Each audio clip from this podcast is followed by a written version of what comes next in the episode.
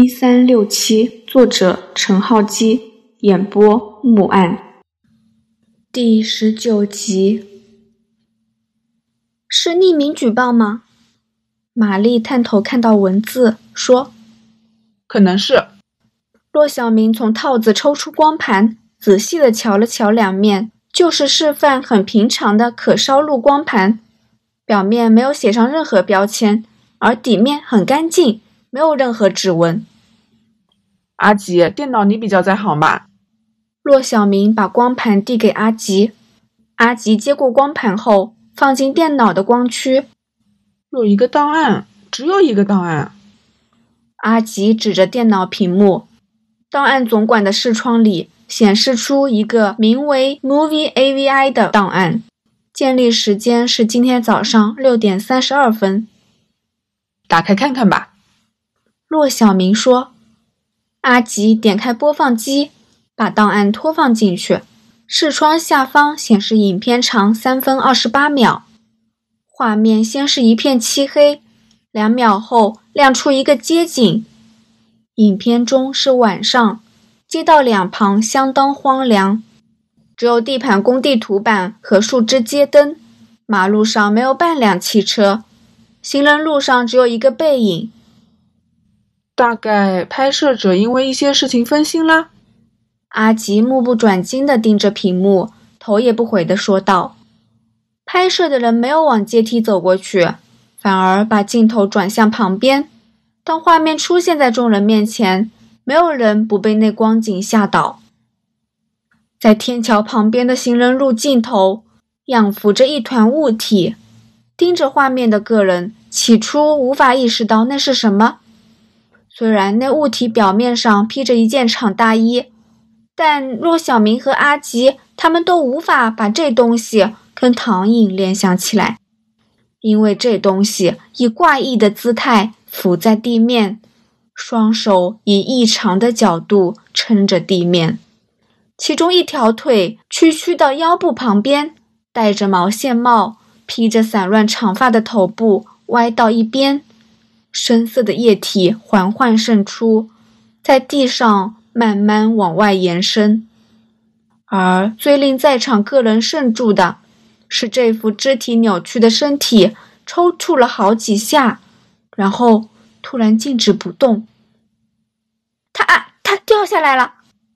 小张惊呼道：“可能是被推下来。”阿吉抑制着语气中的不安。缓缓说道：“那条行人天阶差不多三楼的高度，如果从上面以头下脚上的姿态掉下来，上半身先着地，就有可能变成内害人的模样。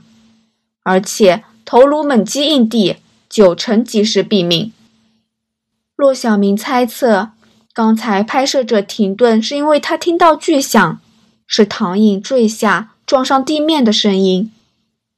镜头往上移，罗小明看到天桥栏杆边有两个探出来的身影，其中一个人举着铁棒，而下一刻又是另一个出乎重案组个人意料的情况。其中一个探身查看桥下受害者的人，转头直盯着镜头，然后退回栏杆后。糟了！阿吉不自觉地吐出一句。镜头猛然晃动，天空、地面、街灯、天桥、景物迅速变换，画面模糊不清。罗小明知道，这是因为拍摄者被行凶者发现，连忙逃命，连摄影机也没关上，就拼命逃跑。约半分钟后，镜头落在一个车厢之内，透过画面角落的一扇车窗，可以知道拍摄者逃到自己的车上。侥幸逃过一劫。啪！画面黑掉，时间卷轴停在三分二十八秒的最后尾。唐颖被杀了，玛丽结结巴巴的说道：“阿吉，通知军装，立即封锁佐敦道联想桥交界的行人天桥。另外，传呼鉴证科到场。玛丽留守办公室负责联络，其余人跟我出发。”骆小明命令道：“他抑制着怒气，冷静地指示杜夏。他很久没有如此愤怒过。虽然他讨厌唐颖，但四名凶徒肆无忌惮的杀人，就更加不可原谅。从尖沙咀警署往现场的路程很短，只要数分钟车程。在车上，骆小明努力理清脑海中的千头万绪。拍摄者应该是娱乐杂志的狗仔队。骆小明说：“他为了查访杨文海事件，所以跟踪事件的女主角唐颖，想挖掘新闻。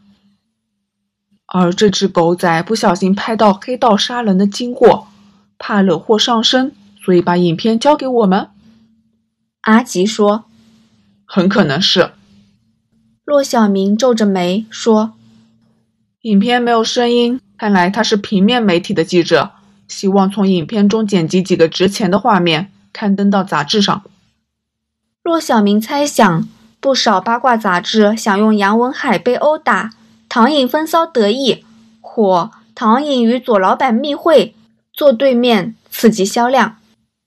玛丽说：“大堂的同事没留意光盘是什么时候混入邮件中的。”小张接过电话后向骆小明报告：“光盘的信封没有邮戳，就代表信件是人手送进警署。送信人可能是经常到警署的资深记者，偷偷放下光盘。”阿吉说：“可能那个娱记托社会版的记者送信。”或者是从社会版调职娱乐版的记者，这个容后再查吧。找出拍摄者并不是这个案件的首要任务。骆小明说：“案发后一直没有人收到有人坠桥的报告，那些凶徒移走了尸体？”阿吉问道。“不知道，但如果被毁尸灭迹，调查就更麻烦了。”骆小明在影片中看到唐颖的一刻，就有不祥预感。任德乐下命令不让手下胡来，是为了亲自动手，确保行动依其想法进行。左汉强斗胆碰我儿子，我就要对付你的女儿，教训一下唐颖，乐也保得住面子，也不会跟左汉强起严重的冲突，勉强算是互相扯平。照理是双方也好下台的办法。可是下杀手就是另一回事。是行动出错了吗？骆小明暗想，本来只是想羞辱对方的部署，却因为唐颖狗急跳墙而出岔子。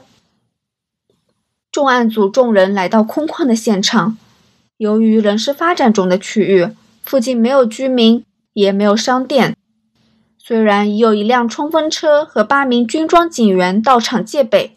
但实际上也没有路人接近，那些军装警员都一副摸不着头脑的样子，不知道为什么要封锁这一条没半点异样的天桥。骆小明瞧了瞧手表，早上九点五十三分，光盘档案的烧录时间是早上六点半。假设案件在凌晨发生，那么距离案发时间顶多只有九个钟头。现场应该仍有不少证据。他和阿吉走到天桥下浮尸之处，地面没有血迹，但若有人用水冲刷过，在这种北风天，几个钟头便会干掉。他吩咐见证人员检查后，就沿着阶梯走上天桥。阶梯和天桥上都没有任何异样。若小明和阿吉两人走到预计唐颖坠下的位置。查看栏杆上有没有留下血迹或其他痕迹。犯人都戴上了手套，应该没留下指纹。阿吉说：“不过还是要检查一下。”若小明蹲下，一边抬头查看栏杆的底部，一边说：“唐颖没有戴手套，栏杆上如果找到唐颖的指纹，就能知道他是被人蓄意推倒，还是因为害怕而自行翻越栏杆。”这关系到事件是谋杀还是误杀。骆小明在栏杆旁放下标示用的指示牌，然后继续往天桥的另一端走过去。桥面没有任何特别之处，他想不到唐颖有狗急跳墙、冒险越过栏杆的理由，除非他被那四人追上，或是被犯人的同伴在桥上围堵。毕竟桥下的行人路已是尽头，被追捕的人只能逃到天桥上。如果行凶的家伙们先派人守在天桥，唐颖就手到擒来。长官有发现，在桥下的见证人员向骆小明喊道。骆小明和阿吉回到桥下，见证人员指着地面说：“有血迹反应，还是很大的一片。”见证人员以血液显影剂喷洒地面，地上就现出一片约五十公分乘三十公分、形状不规则的荧光颜色。那位置跟影片中受害人头部所流出的血液位置相符。这种出血量应该受伤不轻，如果是从上面掉下来的，恐怕没救了。见证人员补充说道：“检查有没有其他血迹，我要知道受害者之后被移到哪里，无论他是生是死。”骆小明命令道：“队长。”年轻的重案组组员小张趋近说：“我们在唐颖被追逐的路线上有发现。”骆小明跟对方往街角走去，那是拍摄者初时跟踪唐颖所到的街角。旁边是一个建筑工地，路旁有修路工程，堆放了一些路障和钢板。这里，小张指着路边一个一公尺深的坑洞。在遮盖水管和电线管道的帆布旁，有一个茶色的手提袋，掉在坑洞的角落。那个手提包的款式和影片中唐颖所带的一模一样。骆小明吩咐手下拍照存证后，伸手抓住手提包的袋子，把它从洞中拉上来。里面有化妆品、零嘴、记事本、衣服、手机和皮夹。骆小明打开皮夹，抽出身份证。上面印着唐颖的样子和姓名。凶徒追逐时没留意他掉了手袋吧？阿吉说：“晚上光线不足，这个坑洞又暗，应该是唐颖拐弯时不慎掉下，但因为被人逼近而没有拾起。可能他是为了减少负担，随便丢弃包包嘞。”小张说：“怎说也好，这让我们确认受害人的身份。”骆小明把皮夹塞进手提包，再掏出手机。最后一次通话是昨晚十点二十分，来电者是公司，通话时间是一分二十秒。在那之前，全都是经纪人和公司。若小明按下通讯录，里面就只有经纪人和公司两个选项，而手机里没有保存任何短信。阿吉，跟电讯公司核对一下通讯记录。若小明把手机递给阿吉。既然知道是公司打来的，直接去兴业娱乐调查不是更快吗？阿奇问。如果唐颖把通信记录删除了呢？骆小明反问。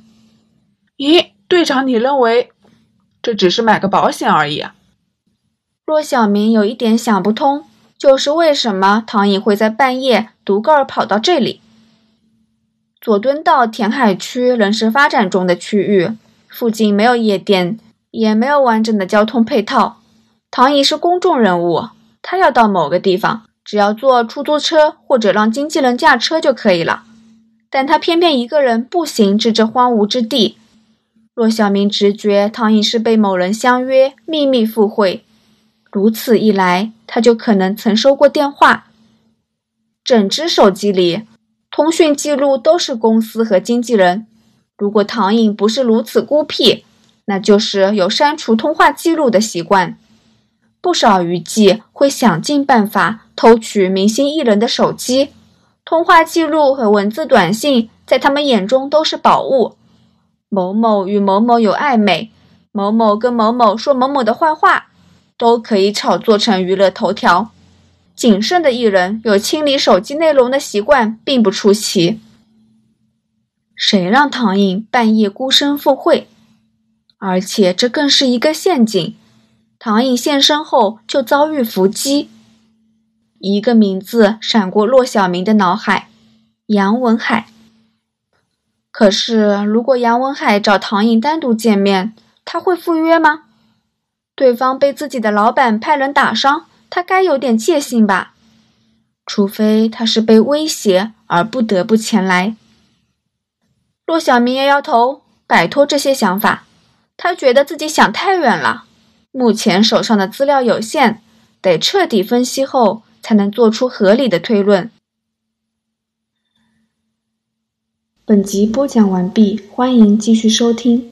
听书之余，不要忘了点赞、订阅、评论，您的支持是我更新最大的动力。